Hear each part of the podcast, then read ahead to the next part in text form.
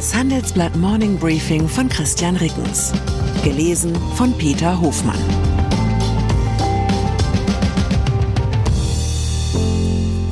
Guten Morgen allerseits. Heute ist Freitag, der 15. September. Und das sind unsere Themen.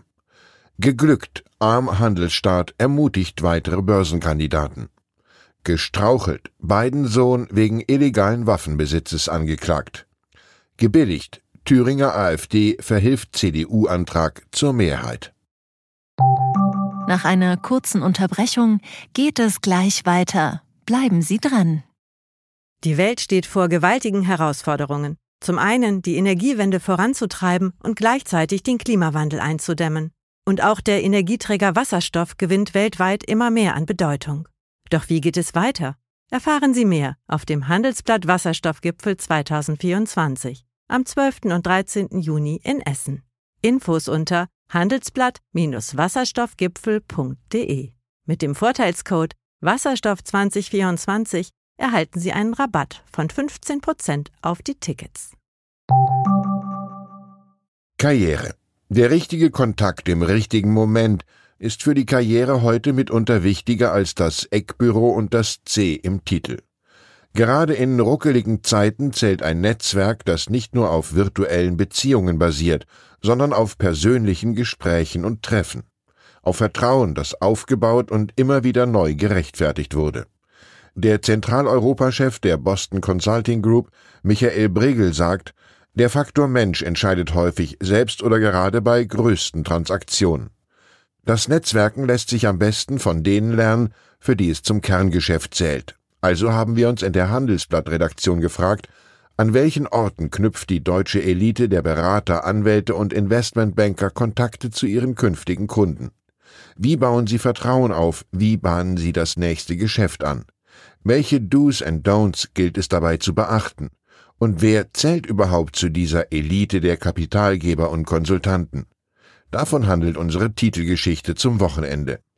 Kleiner Spoiler, das fette Spesendinner mit reichlich Barolo zum Runterspülen befindet sich netzwerktechnisch eher auf dem Rückzug. Börse.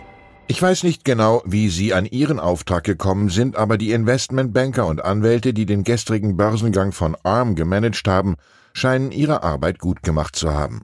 Die Aktie stand gestern zum Börsenschluss bei 63,59 Dollar, das ist ein satter Anstieg von 24,6 Prozent gegenüber dem Ausgabekurs.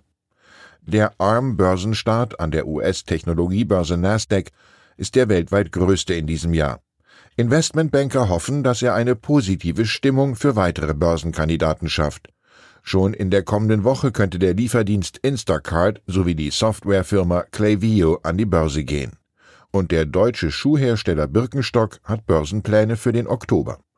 Was Anleger bei Börsenneulingen allerdings vorsichtig stimmen sollte, die zehn größten US-Börsengänge der vergangenen vier Jahre sind im Durchschnitt um 47 Prozent gegenüber dem Schlusskurs am ersten Handelstag gefallen. Das geht aus einer Analyse der Nachrichtenagentur Reuters hervor. Auf lange Sicht gilt halt auch an der Börse der Slogan des Handelsblatts Substanz entscheidet. USA der Sohn von US-Präsident Joe Biden ist am Donnerstag wegen illegalen Waffenbesitzes angeklagt worden. Der Vorwurf, Hunter Biden soll beim Kauf des Colts 2018 verschwiegen haben, dass er drogensüchtig war, was laut Gesetz den Besitz einer Waffe ausschließt. Die Anklage hat nichts mit den Vorwürfen der Republikaner zu tun. Diese meinen, Präsident Biden wäre in Geschäfte seines Sohnes in der Ukraine und in China involviert gewesen. Hierfür gibt es keine Belege, Dennoch planen die Republikaner im Senat ein Amtsenthebungsverfahren gegen den Präsidenten.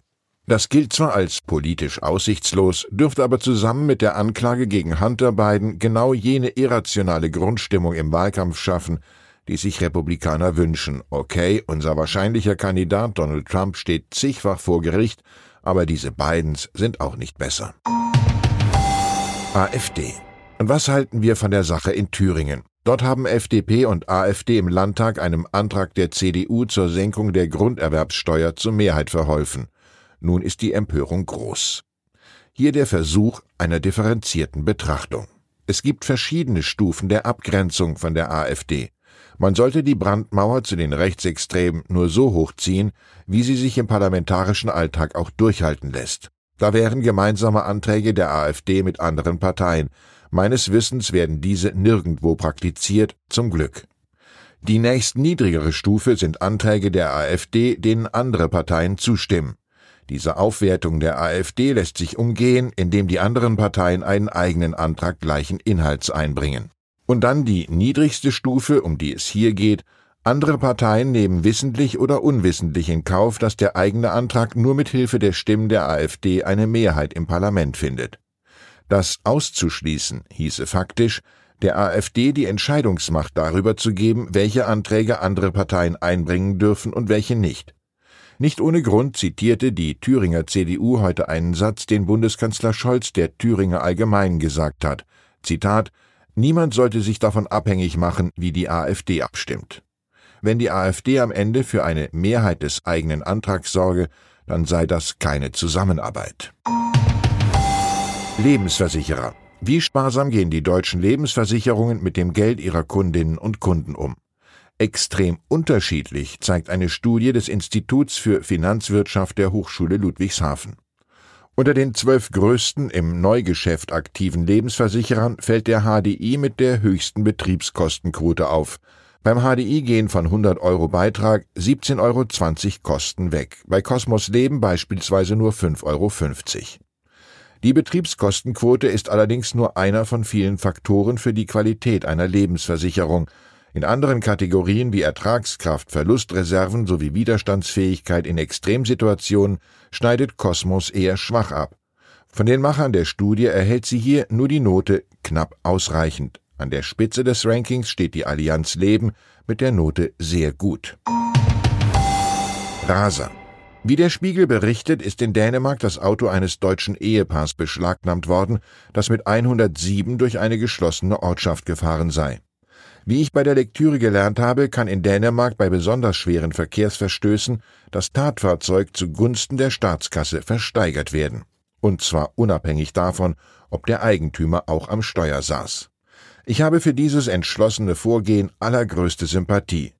Bevor ich mein Auto an einen Bekannten verleihe, werde ich mich in Zukunft aber vorsichtshalber erkundigen, ob er eine Fahrt über die nördliche Grenze plant, denn Dänen zimpern nicht. Ich wünsche Ihnen einen Wochenausklang, der im Limit bleibt. Herzliche Grüße, Ihr Christian Rickens.